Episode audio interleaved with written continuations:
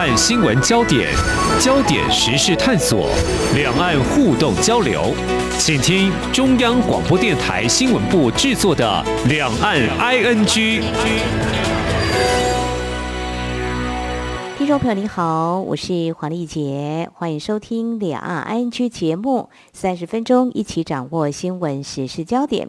由于台湾这一波欧米克戎的疫情还在蔓延，处在这个高原期啊，那么中国大陆则是多点散发的疫情似乎是已经趋缓。不过两岸所采取的防疫政策不同，那么在今天我们要来谈的，仍旧跟疫情息息相关的几个焦点，包括逐步解封的上海现况，还有往返两岸的边境管制有了新的规定。以及中国大陆因为坚守动态清零政策对经济所造成了影响，那么事实上这也是我们节目住在中国大陆的听众朋友在微信群组表达的忧心哦。那当然，我们也留意到最近中国大陆官方动作频频，陆续推出了一些应政策做法。那么到底有哪些政策呢？我们接下来啊连线中央社驻上海记者吴博伟，那么谈他第一手的采访观察。非常欢迎博伟，你好。一起好，各位听众朋友，大家好，我是博伟。好，上次在节目当中，你有告诉我们上海分三阶段解封哦，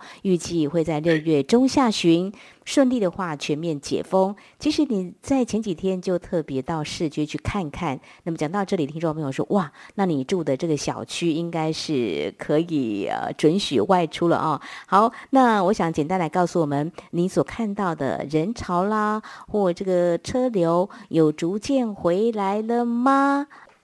哎，是的，因为其实大概过去一个礼拜，我所住的社区，我住的小区，它其实呃开放了两次外出，一次是二十三号，嗯，那一次就是二十九号，嗯，那其实二十三号那天出去的时候，呃，相对来说路上的人车其实还是相对比较少一点的，包括像是去卖场，卖场人会稍微多一些，可是如果在路上的话，其实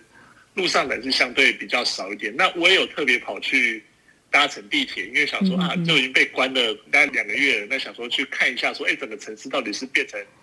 什么样子？嗯，结果一到了地铁站之后，就发现其实地铁站非常非常的冷清。虽然说几条路线已经重新开始营运，但是其实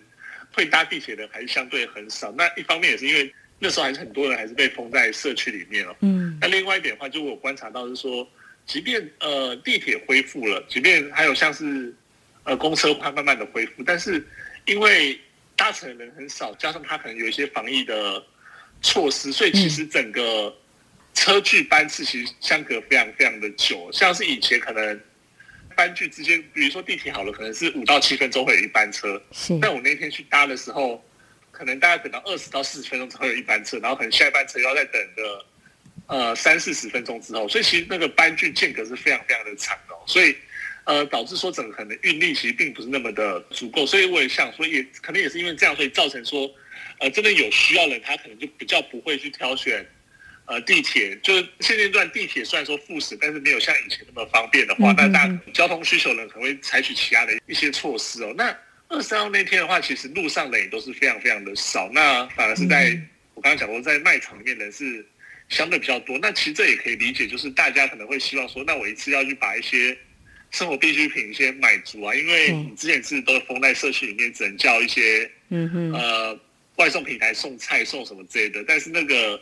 常常你可能就是买不到或抢不到，或者说它的东西是有缺的。可是，一旦卖场开放的时候，其实相对那种比较呃物质比较充足的时候，你就可以一次把东西买齐这样子。所以二十三号那天的时候看到大概是这个样子。那二十九号这一次再出去的时候，其实那人就更多了。那呃，包括像路上已经很多很多人是出来散步啊，然后卖场人就更多。那卖场里面买东西的人多了之后，呃，货架上的东西就很自然而然就嗯就空了。像二十三号那天看到的话，是街上其实没什么人，但是呃二十九号出去的时候，街上大家已经呃在散步之类的。所以其实你会慢慢觉得说，哎，整个城市的那个生计已经慢慢的嗯回来。虽然说可能现在还是一个防疫的一个要求之下，但是因为大家都已经有预期说，哎，接下来慢慢可能要恢复要正常的生活了，所以其实，呃，我相信可能在六月初到六月中这一步会是慢慢的好一点，因为像我们今天也有收到一些通知，是说，哎，六月一号可能要开始开放了，就是正常完全部的呃复产复工，那甚至有一些社区是有通知说，好像六月一号就可以核酸检测的阴性报告可以自由进出社区，就不用再这么的严格管制哦。所以，我们其实可以期待说，可能在下下礼拜，我们在跟听众朋友在聊的时候，可能又有不同的。样子不同的观察了，是这个上海会逐步的迈向全面解封，一步一步的来哦。那么从二十三号跟二十九号，你外出的观察就是人还没有全部回来。诶，像搭乘交通工具，需不需要确认你是 OK 的才可以来搭车吗？有需要这样子的？对，因为现在他们的规定是，呃，三阶段解封之后，搭乘比如说地铁啊，或者搭乘公车的时候，其实是需要。你要出示就是四十八小时的那个核酸阴性证明啊，那核酸阴性证明它其实就是跟你的健康码绑在一起，就是你只要做了核酸检测之后，你如果是阴性的话，其实你健康码上面就会有一些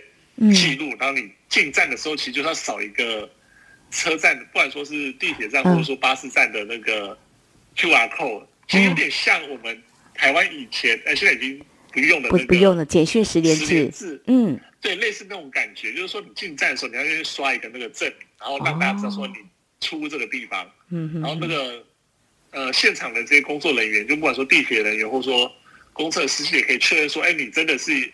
有呃，比如说四十八小时之内的阴性证明，那他才会让你进站或让你上车这样子。是非常谢谢博伟告诉我们在上海的逐步解封的现况。刚刚提到台湾简讯十连制现在已经取消了，当时设立这个是要框列有没有跟确诊者接触的足迹哦。那么现在台湾采用的是社交距离 App，那么也是以科技防疫了，就是通知确诊个案相关接触者比。刚刚提到的十连制做法更快速精准，就是说，只要下载安装，不需要注册登录资料，呃，利用这个蓝牙技术记录相关的资料。如果跟确诊者接触者超过两分钟，而且距离两公尺内，就会有这个警示通知。好，谈到这个核酸检测哦，在今天就是五月三十号，呃，博伟还是有做核酸检测嘛？在你住的小区还是有嘛？哦，好，谈到这个核酸检测，呃，其实我们放眼很多国家来看啊，就是说有不少国家都放宽或取消进入的这个边境管制，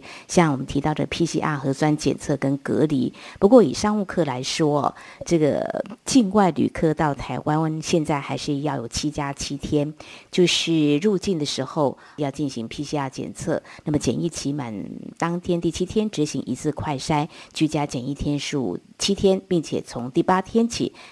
呃，要接续自主健康管理七天。那么，这个边境管制未来也会再放宽。至于在中国大陆，我们谈的也是跟核酸检测有关，就是说隔离天数比台湾入境规定稍稍严格，就是十四加七天。像博伟在一个月前到了上海，也是有隔离，大概总共加总二十一天吧，差不多是不是？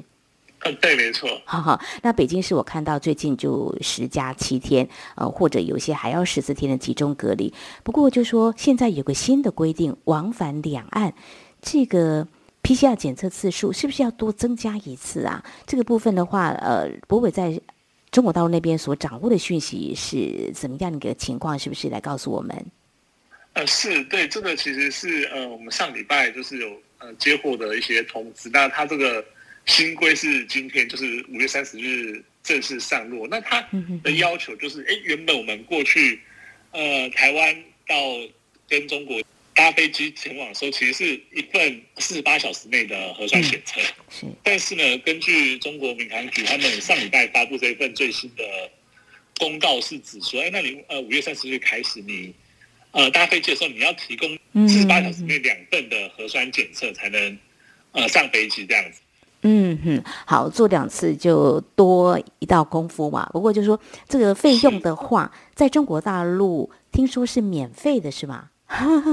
呃，应该是说，如果中国大陆这边的状况是，呃，如果你现在这样常规筛检，比如说像呃上海现在上设非常非常多那种所谓的快速筛检站，我刚刚有提到嘛，因为上海接下来解封之后，它可能你进出很多场所，它都要求你要有四十八小时的。核酸阴性，或者说七十二小时核酸阴性，所以变成说筛检会变未来可能一阵子很普遍的一个状况。所以现在在上海的街头其实也也可以看到很多这种所谓的呃快速检测站。那这种快速检测站的话，它其实是呃目前按照上海的规定来说，是六月三十号之前是免费的，就是说你可以不用付钱的。但是如果你是要搭飞机，就是出境的话，还是要到呃医疗院所去做。那医疗院所去做的话，就是要自费的。那那就是几十块人民币这样子。几十块人民币好像也不是太贵了哈。但是相对在台湾。商务课的话，应该很清楚是要负担一些费用的哦。但是呢，谈到这个部分呢，我们接下来也要谈一下，就是嗯，目前。在中国大陆一些城市啊，慢慢的从疫情的反弹到逐步的解封到全面解封，其实核酸检测是少不了的哦。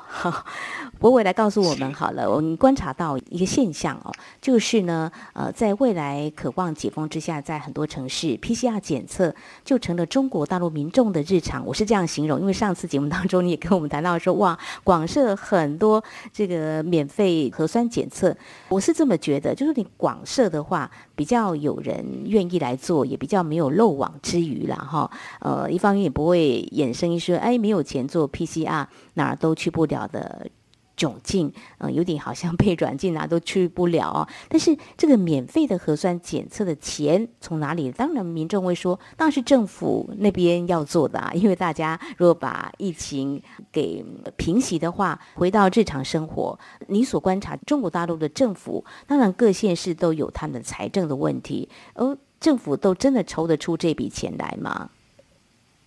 呃，对，因为其实我们可以看到是说，如果你现在要以政府的角色来要求大家，就是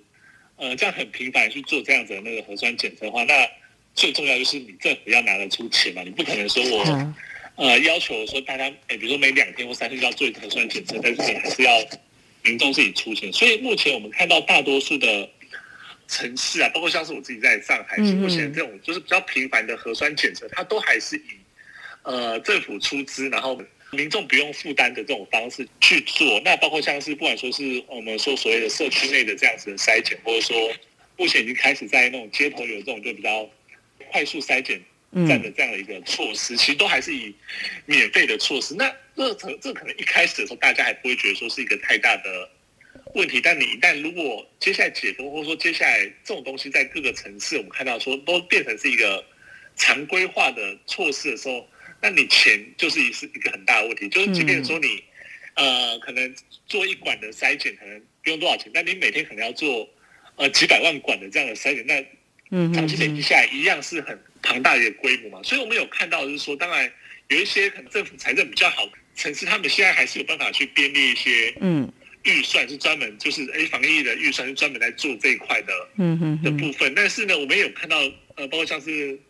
呃，大陆这边媒体的一些报道说，哎，可能一些相对二三线的城市啊，或者他们的财政状况其实没有那么好的城市，如果他们要把防疫这件事情放在首位的话，就变成必须要去挪用其他地方或者在其他项目里面的资金来指引。那所以我们也有看到说，那大陆这边的媒体有报道是说，哎，像是可能会有一些。城市他们是挪用所谓的基础建设的那个费用，先来做这个核酸检测的费用，或者说可能一些扶贫的一些资金会先被拿来做这样的核酸检测的费用，因为他们也提到说，其实现阶段可能防疫这件事情是相对更加重要。如果你防疫没有做好的话，你后面其他事情可能都没办法做。所以，嗯，的确是有些城市他们可能会用这种方式去，就是在一定的预算额度里面，先把相对可能现阶段比较不重要的一些。预算先拿来支援这样子那个防疫的经费这样子。是。那么看来呢，就是政府还是要挤出一些钱哦，来做核酸检测，这大概也可以算是这个动态清零要付出的代价之一吧。好，那也因为有这个需求嘛，核酸检测要多确认啊，你是没有染疫的哦，所以其实换一个角度来看的话，就说，哎，那这些设备啦或相关的器材从哪里来？当然是从企业端。哎，从这个部分我们再来继续观察，就是像这样的情况的话，是不是？是相对的，在中国大陆的内部企业，就大家一起来做防疫，企业是不是也纷纷投入这一块的市场？可以来说一起做好防疫啦。博伟，对，因为其实我们知道说，现在防疫，呃，因为它基本上已经变成是一个日常的呃生活的一部分嘛，那它很其实很需要很大量的，包括像这些筛检啊，或者说这些软硬体的一些搭配，才有办法满足到所谓就是我们刚刚讲到那样子的。让大家就每天随时随地都可以做筛检，然后而且那个筛检出来那个结果是很快就可以出炉的这样一个情形了。所以我们也可以看到，说其实现在很多人可能把很多企业啦，尤其是不管说是原本就是这些所谓的那种生医产业的这些企业，或者说可能原本跟这个领域比较没有关系的企业，其实都把呃防疫这可能是视为是一个蓝海哦，所以就会进来想要卡位，因为其实可能接下来几年或者说半年、一年内，这个都还是一个。呃，很需要的措施啊，所以我们也看到说很多的这些企业，或者说本来这些生意的呃企业，他们就进来做所谓的筛检这样的一个部分了，就是筛检的工作，然后增加所谓的那个筛检的能量。嗯。但另外一部分呢，就是哎，你有的企业，你可能你本来没有这样子的技术，就是说你可能比如说制造业，但你制造业你可能跟医疗业完全没有任何的关系，但是你也可以就是从中发现到一些，哎，比如说我们做一些筛检的这些。呃，筛检站它可能会有需要硬体的设备啊，嗯，那或者说我需要一些就是其他的这些设施，那他们也可以进来去做这样的一个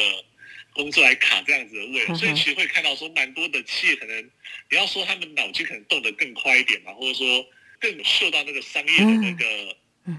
变化，所以就把它进来卡位，可能就会想说，哎，未来可能会在这个常态化的筛检之下呢，可以从中去获利，或者说一些商业的机会。嗯嗯嗯，对，那其实民众会问，哎，这个技术门槛到底高不高啊？还有制作规范到底如何？当然，企业他们嗅到这样的商机，从呃另外一方面看，就是一起做好防疫嘛。但是这个产业如果越做越大，这个发展有没有相关的规范？或许我们也可以来观察。那么相关的就是在台湾，呃，在两岸呢，大家非常熟悉的红海集团，他们也跨足到这个家用 PCR 的这个领域哦。他说，如果有家用 PCR 普遍之后呢，台湾先用。OK，好，这是在我们节目前半阶段呢，非常谢谢人在上海的中央社驻上海记者吴波伟带来我们所关心的，在上海逐渐解封的现在，那么核酸检测变成一个生活日常了。那么钱到底从哪里来？地方政府如何来找出这笔钱？还有企业端呢，是怎么样看待这个核酸检测？呃，想要分一杯羹吗？但是相关技术规范是不是有到位的呢？这是我们观察。还有特别提醒，就是搭乘两岸航班的往返呢，核酸检测要多增加一次，这是提醒大家的。稍后节目后半阶段，我们再请博伟来跟我们谈谈，就是疫情对于企业的冲击。其实台湾也有，中国大陆当然我们是紧盯着，不光只是在台湾的，我们全球都在看这个动态清零做法。那么到底？对中国大陆的这个经济带来哪些冲击？我们节目稍后回来。今天的新闻就是明天的历史，探索两岸间的焦点时事，尽在《两岸 ING》节目。这里是中央广播电台听众朋友继续收听的节目《两岸安居》，我们节目持续连线中央社驻上海记者吴博伟。接下来，博伟要跟我们谈的就是疫情对于中国大陆的经济的冲击，很多面向。之前在节目当中，我们有关注到官方所公布的经济的数据，比如说我们看到这个消费方面啦，还有工业生产部分都不是很好，还有就业也是令人担心的哦。那提到上海市政府在四月中之后就陆续核准的企业要复工了，那么乐观的话，六月初或六月下旬，也许呢全面就会解封了哦。当然，我们也知道官方设定今年要达到全年 GDP 成长百分之五点五左右的目标，已经表态要确保今年一千万名左右大学毕业生能够顺利就业。嗯，我们刚刚提到今年第一季的一些经济数据，其实呃 GDP 成长百分之四点八，四月全国的经济数据显示，这个消费啦、投资、外贸都出现了减缓。其实这些经济挑战采取的应对做法，很多国家都一样，包括台湾也是啊，就是对企业纾困。呃，这个部分的话，是不是也是中国大陆重点的应对做法之一呢？博伟。呃，是的，就是其实我们现在看到了是说，哎，这些，尤其像四月这样的经济数据陆续出炉之后，大家会发现说，四月到五月的整个，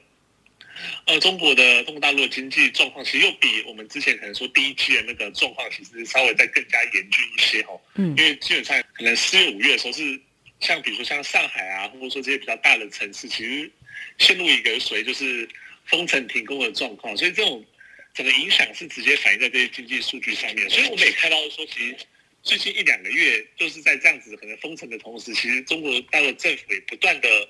提出了各个方面、各个领域的一些他们所谓稳经济的政策，就是说希望说透过这样的方式去让这些呃企业能够在即便可能相对比较困难的一个情况之下，都不至于会有受到一些太大的影响，或即便说受到一些冲击、受到一些影响，但是能够通过这些政策去支持，让他们的那些影响不至于那么大。那同时也只有有一些呃，针对这些特定企业技术所谓的纾困的政策，包括像是我们最常可能看到一些像是呃减税啊、减费的这样的一些措施，或者说有一些那种鼓励措施。因为刚刚丽姐有提到说，哎，他们现在的除呃稳经济。的这样的同时，其实他们认为说保就业这件事情也是非常非常的嗯重要的，所以其实也有很多一些政策是说，哎，你如果雇佣了，比如说呃大学毕业的新鲜人的话，那可能雇佣到一定的程度之后，会给你企业的一些呃优惠，可能是减费啊，或者可能是税务上的减免之类的这样的方式。那通过多管齐下，一方面把原本企业的呃经济或者营运状况给稳定住，那同时呢，也把求职或者大学新鲜人对工作需求这样的问题给解决掉，所以其实我们可以看到，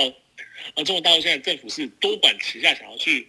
改变或稳定这样的一个情形。因为其实我们也看到说，呃，现在第二季才刚过两个月嘛，还有六月，是，其实已经很多的呃一些国际的一些机构啊，或者说一些银行，他们已经开始在调整了第二季的 GDP。那可能很多人，我包括像我们看到一些分析都会说，哎，其实。二月整个哎，第二季中国整个 D GDP 可能会再比第一季更差一些哦。对，所以其实我相信中国政府也会有注意到这样子的情况。那要在避免这样的那个情形，加上说我们现在如果说哎五月现在看起来可能比如说上海的疫情已经慢慢的哎趋缓了，六月要开放，那是不是能够趁还剩下这样一个月的时间，把这样原本之前前几个月可能会比较。嗯，大的一些啊损失，然后通过一些政策的工具的方式把它弥补回来，然后让至少让嗯这整个经济数据能够稍微稳定一点。我觉得这其实也是现在中国政府在考虑，或者说他们重中之重，应该这样讲。是。好，那么我们看到这个中国大陆呢，采取一些纾困的方案，其实台湾也有，台湾已经进到纾困四点零的方案。那么针对一些像餐饮啊、服务、观光、运输产业呢，都推出啊一些方案，让他们能够渡过难关哦。好，那么中国大陆采取这个防疫动态清零哦，谈到可能有些还是闭环复工，其实出口。也似乎冲击了台商投资，因为提到四月份的外商跟港澳台商投资企业年减百分之十六点一，这是在日前他们所公布四月份的一些经济数据，呃，感觉是有点紧张哦。那当然也有一些。嗯，观察指出，就说，哎，东南亚是不是可能在这一波，呃，因为中国大陆的动态清理的防疫做法这样的转单而受惠呢？诶，中国大陆对于这一块应该也是很重视吧？因为投资如果迟迟不来的话，光靠他们境内的话，那外商如果有一些却步，对经济的影响恐怕也是雪上加霜的吧？是的，对，因为其实我们也看到说，其实这一波，呃，整个。疫情起来，然后包括像是呃上海封城这样的情形之后，其实很多的这些在上海的呃或者在中国大陆这些呃外国商会，其实都有写一些澄清书，或者说有这一些信件去跟上海市政府啊，或甚至跟中国官方去表达说，哎，你们如果继续这样子封下去的话，其实对于整个呃中国大陆的投资环境是不利的。那可能短期之间，可能大家还会想要再看一下，可是那个长期下来的话，可能会造成哎未来。这些企业可能在投资中国大陆的时候，会有多一点的的考虑。像美国商会，他们也提到所以，其实可能未来会影响到美国企业来中国投资的意愿哦。所以其实我们也呃知道说，其实包括像是从上海啊，或者是到呃中央政府，他们其实对于这方面其实也是非常的重视。那我们前阵也看到说，国务院总理李克强其实有跟一些外国商会就是见面，然后有跟他们就是做一些会谈。那又特别强调说，其实。中国是持续在对这些外商投资的那个环境，其实不断的营造良好的环境给这些外商。那其实我们就觉得说，哎，或外外界就解读说，其实这是可能是要安抚，或者说像这些外资喊话。就即便说可能现在的状况不是那么的好，但是整体来说，可能中国的呃整个投资环境其实还相对的不错，所以他们除了说喊话之外，其实接下来包括像很多的一些政策，其实也都会想要去把这一块去稳定住。就是你可以知道说，他们对这些外商想要去提供一些更好的一些投资环境或投资政策的时候，去弥补掉说，哎，除了说呃稳住中国内的这些企业之外呢，外商这一块其实非常非常的重要。但当如果外商他发现你这样呃整个投资环境不好时，候他们可能就会。慢慢的想要去分担一些风险的，所以呢，也可以看到说，哎，中国政府其实最近也针对这一块，也不断可能跟外商这边有一些沟通啊，或者说提出一些措施，然后去哎提振这些外商的在中国投资的信心。嗯哼，好，跟外商的对话或安抚他们，最重要是有什么样的应应政策，有没有牛肉出来？这个我想，呃，在商言商，这还是很重要的。中国大陆在今年力拼全年 GDP 增长百分之五点五，其实真的是蛮具挑战的。所以刚刚提到李克强，呃，召开了很多的一些会议或相关的谈话。接下来最后我们就要谈官方密集开会，是不是？也成了因应疫情要下达指示政策来稳住经济的啊一个常态，常会看到这段期间有哪些重要的会议是值得我们来关注？中国大陆在这一波疫情的应应上，似乎显得力道也比较大一点呢。呃，对，其实呃，我们其实看到呃，最近中国大陆的这些，尤其像是跟财经相关的这些部门，其实非常非常密集的在开会跟发布一些消息。那其实呃，我觉得。最普普遍，比如像是中国央行嗯的一些货币政策啊，或者说像他们的银保监会这边都有一些，就是对于财金的一个一些政策。那我们比较指标性的是国务院的国常会，嗯，他们呃其实最近好几次就是针对呃财经领域不同的问题，不管说是像是我们刚刚讲到像是就业的问题啊，嗯，或者说一些呃复产复工的问题啊，甚至像是一些呃外贸。企业面临到的困境的问题，其实都有一直不断的就开会，然后发出一些讯息跟提出一些政策。那其实最近可能最大一个大家也都有注意到，就是呃国务院呃举行了一个就是电话会议啊。那那号称说全中国超过十万人参加，就是从呃中央到县区的那种呃人士全部大家都参加。那呃这其实就是当天呃包括像是李克强其实有在会中有做出一些。只是强调，所以可能现在政策或者前面提到这些，呃，纾困啊，或者说振兴的一些稳经济的一些政策要赶快落实哦。那其实我们也看到说，在这次这个可能号称十万人的大会之后，其实每个省份的相关的部门其实也都动起来，然后一不断的说，哎，那我们接下来要在什么时候之前要把这些可能中央政府下达这些政策，我们要有我们地方的这些执行方式，然后尽量去。落实跟执行的，所以你就会知道说，可能这样是一步一步，就从早期可能是中央部会单个部门先喊出一些呃政策，然后再来的话就是呃国务院这边会有一些一体的政策呃发布之后呢，就是接下来通过这样整个从中央到地方这样一个大型的那种会议指示去要求大家去赶快把我们前面都有提了这么多的这些政策，赶快把这些东西落实。那可以感受出来，就是面对到他们所谓经济下行这样压力的时候，政策真的要。拼快就抢时间，你要尽快把这个东西投入到社会、投入到产业里面，然后才能，比如说可能接下来在六月的时候，让产业的环境、整个经济的环境、整个就业的环境能够相对变得更好一点、稳定一点，然后再接下来说，呃，能够尽量达成经济成长率五点五的这样一个目标。嗯嗯，过去早些年的时候，大家会担心中国大陆的这高速经济的成长会不会进入所谓的硬着陆？哦，当然这三个字比较少人在提了，因为进入这个经济不是高速成长的新常态，早就很多年了。但是稳经济又成了这几年的重要的力拼的目标。早年台湾也有曾经说要拼经济啊，现在看来中国大陆呢，应该是全国总动员啊，要来力拼这个经济。所以后续呃，是不是有？一些应用做法呢，我们也会持续在节目当中跟听众朋友一起来关心哦。好，封城两个月的上海逐渐迈向全面解封了哦。那么受到防疫冲击的工作、就业、消费、投资、出口这些经济问题，可能都是接踵而至的哦。那么官方如何来应应？相信真的是挑战的开始。非常谢谢中央社驻上海记者吴博伟今天带来你第一手的采访观察。非常谢谢博伟，谢谢。谢谢谢谢各位听众朋友。好，以上就是今天两岸安居节目，非常感谢听众朋友您的收听，华丽姐祝福您下。